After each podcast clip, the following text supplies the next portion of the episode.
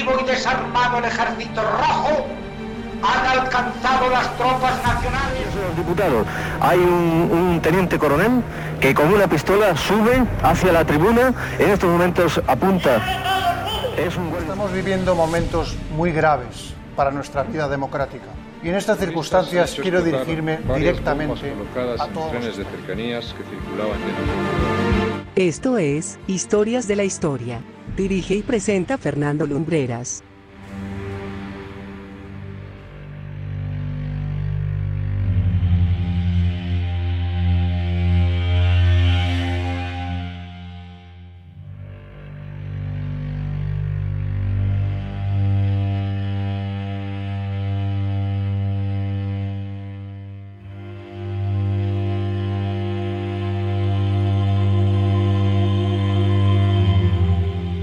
Muy buenas noches amigos y bienvenidos a Historias de la Historia. Bien sabéis que soy amigo de las grandes aventuras, de los grandes viajes, recopilados en libros o incluso narrados por sus propios protagonistas, estas gestas han esbozado nuevos mapas o abierto camino para otros que vinieron después. Casi podría deciros que la crónica de esta noche es una aventura en sí misma, que tenéis que vivir.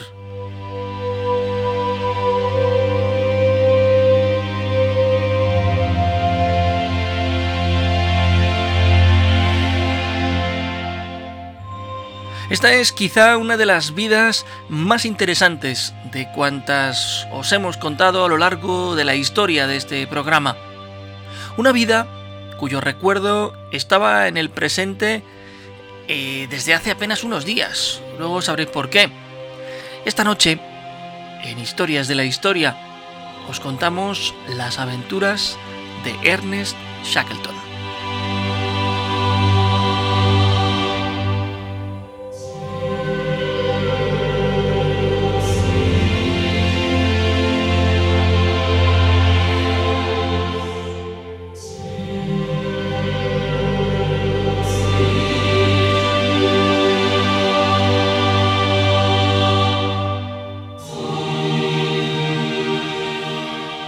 Nacido de padre inglés y de madre irlandesa, Ernest llegó al mundo un 15 de febrero de 1874 en la localidad de Kilkee, a unos 50 kilómetros de Dublín y en el seno de una familia numerosa. Hacia el año 1880, la economía irlandesa se resiente debido a la conocida como peste de la patata y la familia al completo se traslada a Londres.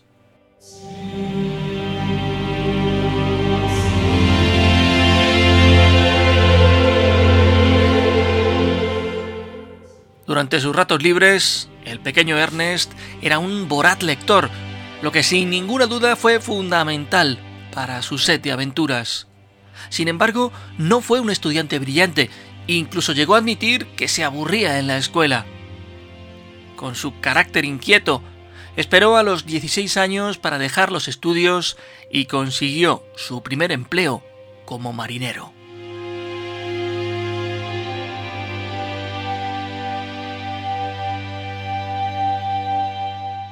Pasó cuatro años fantásticos viajando por todo el mundo, formándose en el oficio de la marinería, compartiendo experiencias con gente de incontables países por cuya cultura e historia se interesaba ávidamente. En 1898 consiguió aprobar el examen más importante de su vida, el que le facultaba para ser capitán de barco y gobernar una nave británica en cualquier parte del mundo.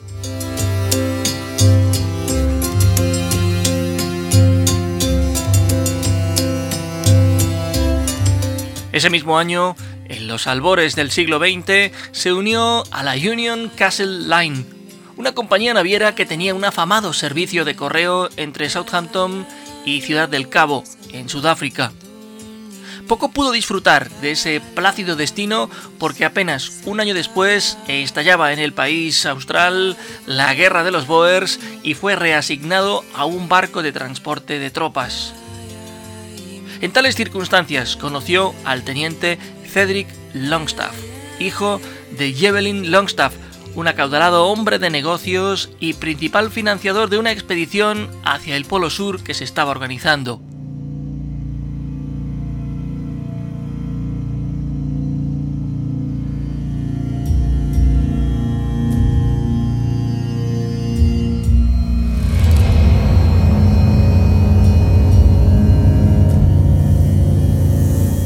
Ernest Shackleton no lo pensó dos veces. Su implacable sed de aventuras le llevó a pedir un puesto en la expedición que le fue concedido.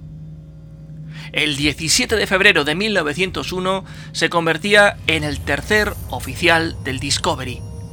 Sus días como marino mercante habían tocado a su fin porque pasaría a ser considerado reservista del ejército.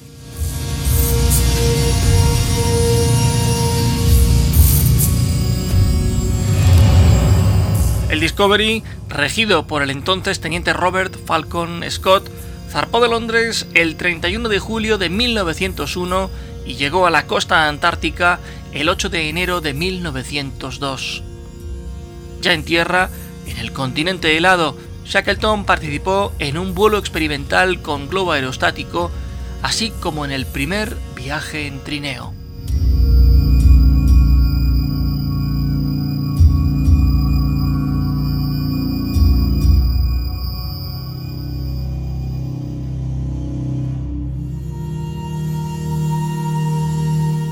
Aquella expedición por la Antártida tuvo no obstante su colección de infortunios. Los 22 perros que tiraban de los trineos murieron por comer comida en mal estado. Varios de los expedicionarios sufrieron ceguera de las nieves y escorbuto. Físicamente, aquella experiencia dejó al protagonista de nuestra historia bastante tocado.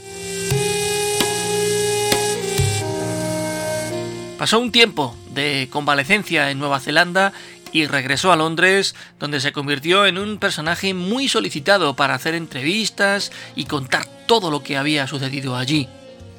Hay quien afirma que su popularidad entre la tripulación le valió la enemistad con el entonces teniente Scott, que fue ascendido a, comandante, pero lo cierto es que no hay pruebas concluyentes sobre esto.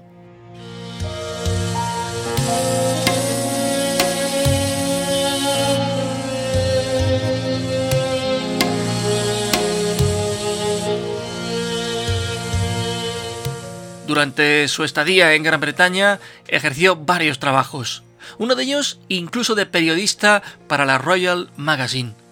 Pero el 11 de enero de 1904 se convirtió en el secretario de la Real Sociedad Geográfica Escocesa.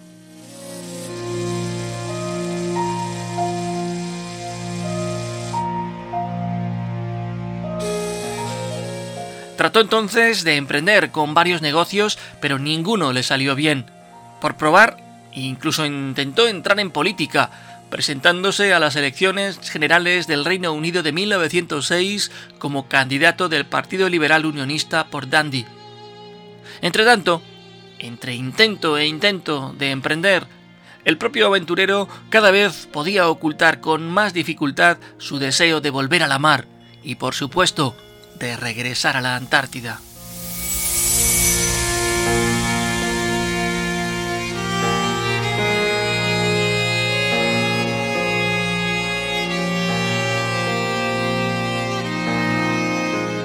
En una de sus muchas instancias laborales, entró al servicio del rico industrial William Birdmore. Los dos hombres trabaron una bonita y sana amistad. Contagiado por el espíritu de aventuras de Shackleton, Birdmore avaló a su amigo para que preparase una nueva expedición. En febrero de 1907, la Real Sociedad Geográfica recibió los detalles de la nueva expedición de Shackleton cuyo objetivo era alcanzar el polo sur magnético. Se estaba preparando la expedición Nimrod.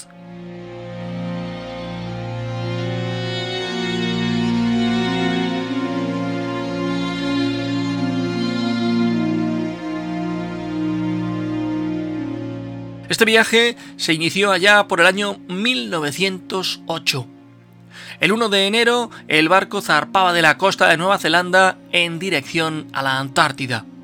Los planes de Shackleton eran usar la vieja base del Discovery para desde allí adentrarse en el vasto continente helado hasta alcanzar su objetivo. El 21 de enero, el Nimrod llegó a la Gran Barrera de Hielo.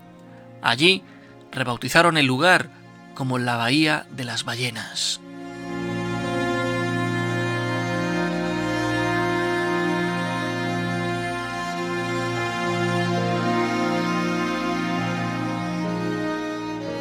El Nimrod llegó al estrecho de McMurdo el 29 de enero, pero ya no pudo avanzar más debido tanto a las condiciones del hielo como a las meteorológicas. La expedición en sí comenzó su andadura el 19 de octubre de 1908.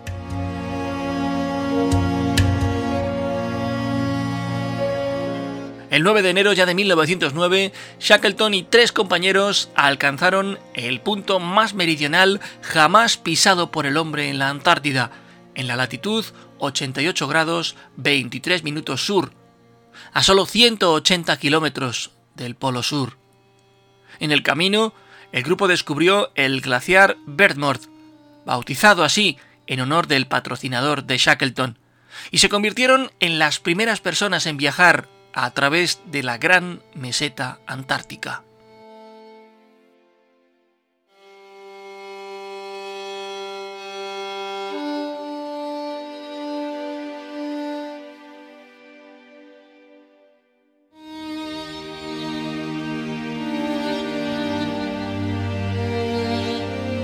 Otros logros de esta expedición fueron la primera ascensión al monte Erebus, un volcán activo, la realización del primer libro creado íntegramente en la Antártida, el Aurora Australis, y el descubrimiento de la localización aproximada del polo sur magnético alcanzado el 16 de enero de 1909 por Edgeworth David, Douglas Mawson y Alistair Mackay.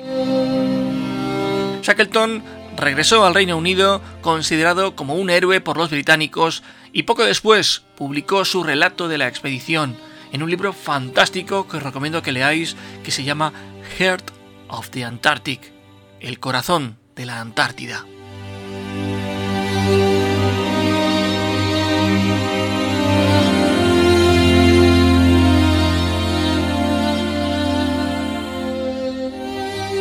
A su regreso a Londres, el propio rey Eduardo VII le nombró comendador de la Real Orden Victoriana pasó a ser nombrado Sir Ernest Shackleton y recibió la medalla de oro de la Real Sociedad Geográfica.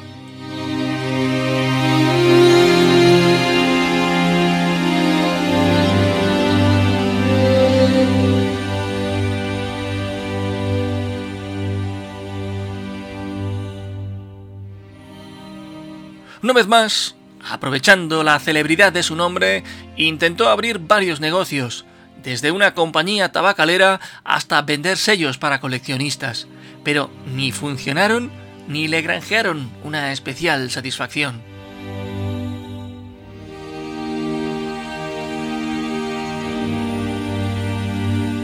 Serían comienzos del año 1914 cuando comenzó a prepararse una nueva expedición, esta vez con dos barcos, el Endurance y el Aurora.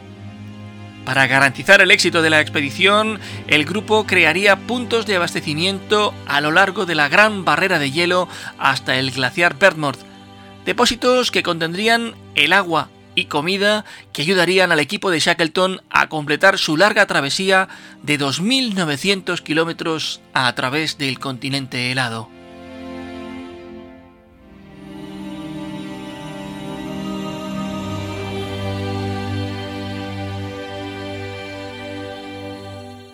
El 3 de agosto de 1914, a pesar del estallido de la Primera Guerra Mundial, el entonces primer lord del almirantazgo, Winston Churchill, ordenó al Endurance proceder, por lo que este dejó aguas británicas el 8 de agosto.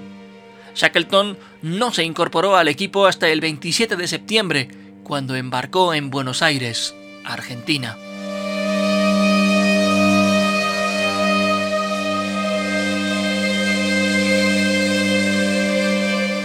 El Endurance zarpó desde las Islas Georgias del Sur el 5 de diciembre en dirección a la bahía de Basel en el mar de Weddell. En su viaje al sur pronto se topó con hielo, lo que ralentizó la navegación. Las condiciones se fueron haciendo más difíciles a medida que se adentraba en el mar de Weddell hasta que el 19 de enero el Endurance quedó inmovilizado en una banquisa de hielo.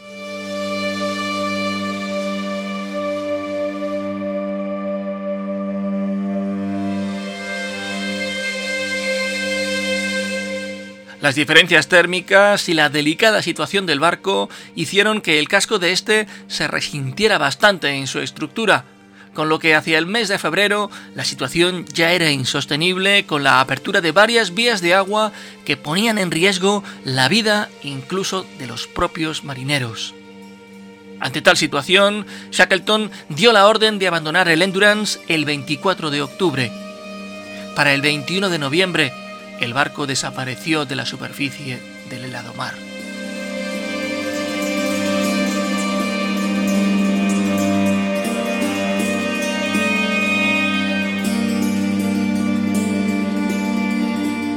Durante casi dos meses, Shackleton y su equipo acamparon sobre una gran banquisa de hielo flotante a la espera de que su deriva les acercara a la isla Paulet, distante más de 400 kilómetros, donde sabían que había almacenes de suministros.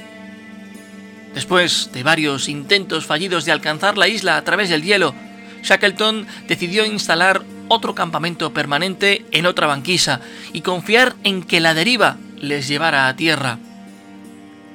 Sin embargo, el 17 de marzo, su témpano de hielo se hallaba a menos de 100 kilómetros de la isla Paulet, pero separados de ella por un hielo intransitable, y no pudieron alcanzarla.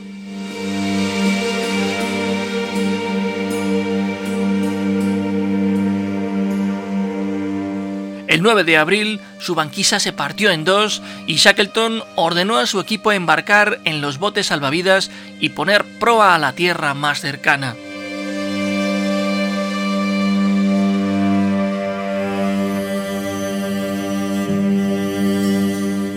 Después de cinco angustiosos días en el agua, los exhaustos expedicionarios desembarcaron en la isla Elefante, a más de 550 kilómetros del lugar en el que se hundió el Endurance. Era además la primera vez en 497 días que pisaban tierra firme. La preocupación de Shackleton por sus hombres era tal que cedió sus guantes al fotógrafo Frank Harley, quien había perdido los suyos durante el viaje en bote. Pero esta generosidad le costó al líder de la expedición la congelación de los dedos.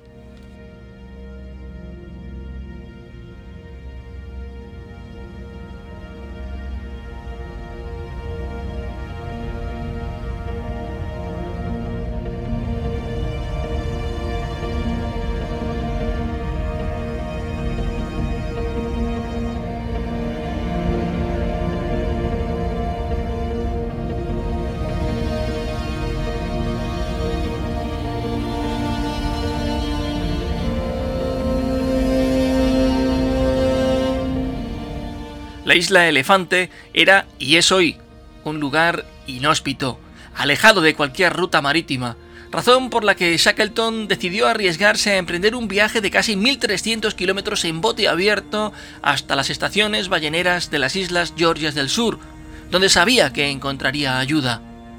Eligieron para el viaje el más robusto de los tres botes de 6 metros de eslora, bautizado como James Caird en honor del principal patrocinador de la expedición. El carpintero del barco, Harry McNish, le realizó varias mejoras, como el aumento de altura de sus bandas, el fortalecimiento de la quilla y la construcción de una cubierta provisional de madera y lona, además de sellar toda la obra con pintura al aceite.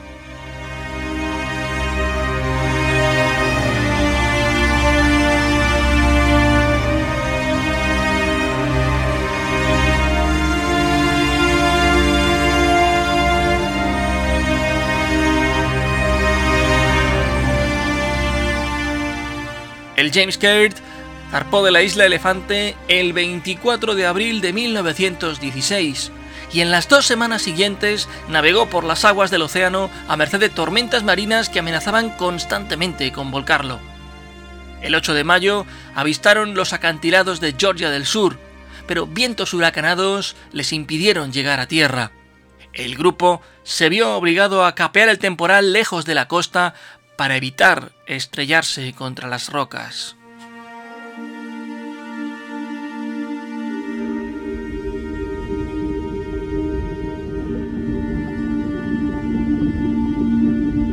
Al día siguiente fueron capaces de poner pie en tierra en la deshabitada parte sur de la isla.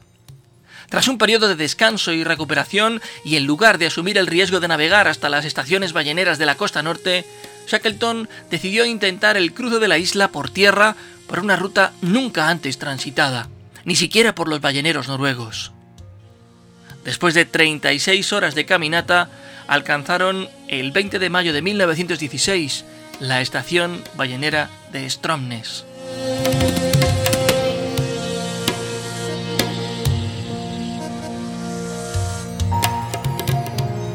Shackleton envió inmediatamente un bote para recoger a los tres hombres dejados en la costa sur mientras él se ponía a trabajar para organizar el rescate de los que estaban en la isla Elefante, que llevaban aislados allí cuatro meses y medio. Los tres primeros intentos de ir a por ellos resultaron infructuosos debido al hielo que bloqueó los accesos a la isla. Solicitó ayuda al gobierno chileno y este dispuso para el rescate una escampavía de su armada, la Yelcho, comandada por Luis Pardo Villalón.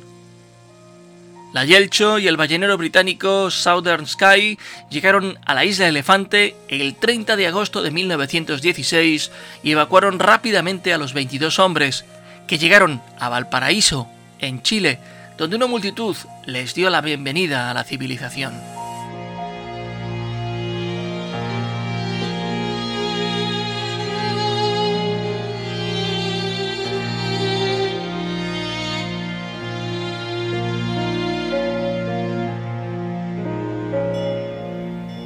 Todavía quedaban los hombres del equipo del Mar de Ross que habían quedado atrapados en el Cabo Evans, en el estrecho de McMurdo, después de que su barco, el Aurora, fuera arrancado de sus amarres durante una tormenta y arrastrado a alta mar, con 18 hombres a bordo y dejando 10 más en tierra. El barco llegó a Nueva Zelanda después de una deriva de varios meses. Shackleton viajó para unirse a la Aurora y navegó en él para rescatar a los 10 hombres del equipo del Mar de Ross. Este grupo, a pesar de las muchas dificultades, había llevado a cabo su misión de crear depósitos de suministro, pero también había perdido a tres miembros, entre ellos su comandante, Eneas McIntosh.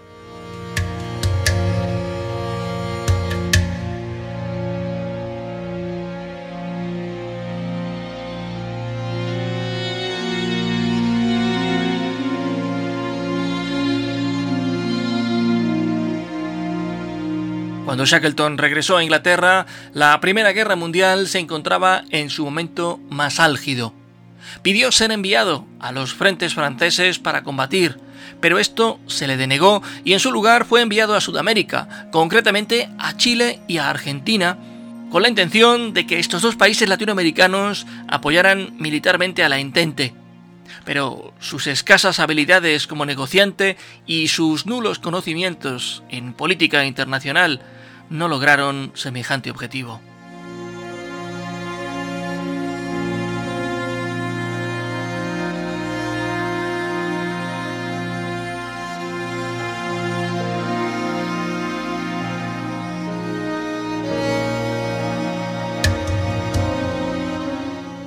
Fue entonces cuando Shackleton, ya convertido en un viejo lobo de mar, se involucró brevemente en una misión destinada a establecer presencia británica en la isla noruega de Spitsbergen bajo la tapadera de una operación minera. Pero en el viaje de ida se puso enfermo en Tronso, posiblemente por un ataque al corazón. Su nombramiento para una expedición militar a Murmansk lo obligó a regresar a casa para volver a partir con destino al norte de Rusia. Cuatro meses después de la firma del armisticio del 11 de noviembre de 1918 que puso fin al conflicto, Shackleton estaba de vuelta en su país con numerosos planes para el desarrollo económico del norte de Rusia. Pero, estando en plena recaudación de fondos para ponerlos en marcha, todo se vino abajo cuando la región cayó bajo control de los bolcheviques. Y es que, en octubre, había estallado la Revolución rusa.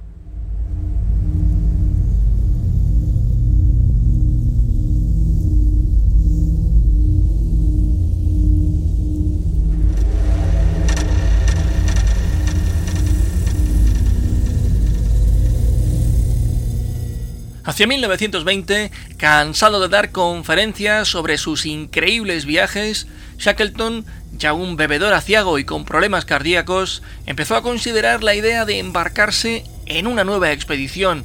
Tenía 47 años y esta vez iba a ser por el Ártico.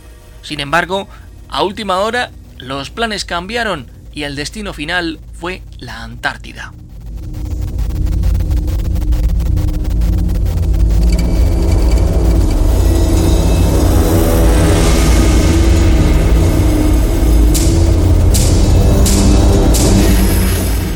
La expedición partió de Inglaterra el 24 de septiembre de 1921, pero cuando el barco recaló en Río de Janeiro, en Brasil, Shackleton sufrió lo que pareció era un amago de infarto.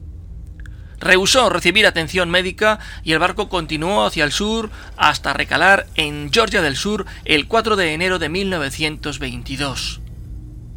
A primeras horas de la mañana siguiente, Shackleton solicitó en su camarote al médico de la expedición, Alexander McLean, a causa de unos dolores en la espalda y de otras molestias. Momentos después, a las 2 y 50 de la madrugada del 5 de enero de 1922, Shackleton sufrió un ataque al corazón y falleció.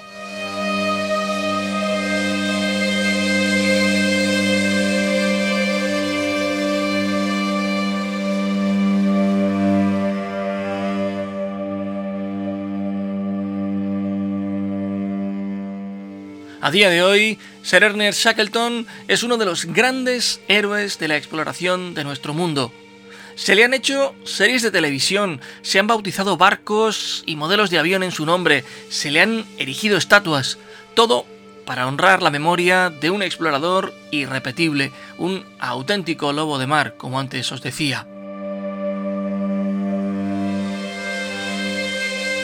Hace apenas unos días conocíamos que un barco de exploración con la ayuda de un submarino conseguía dar con los restos del Endurance, el barco de la tercera exploración de Shackleton.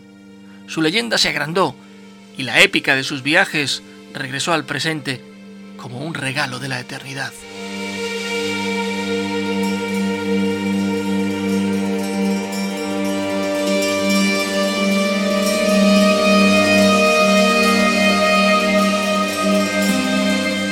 Ernest Shackleton. Toda una vida de aventuras que os hemos querido contar aquí, con detalles, nombres y lugares que dan fe de la existencia de este aventurero que merecía estar en este programa. Esperamos que, como nosotros, hayáis encontrado su vida interesante.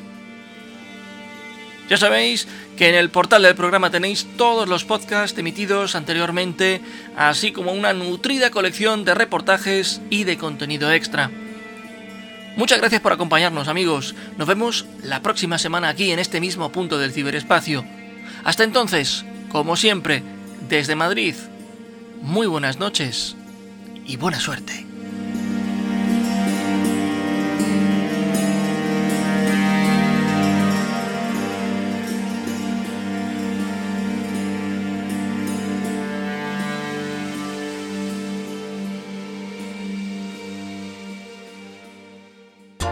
Viva Radio, tu radio de viva voz.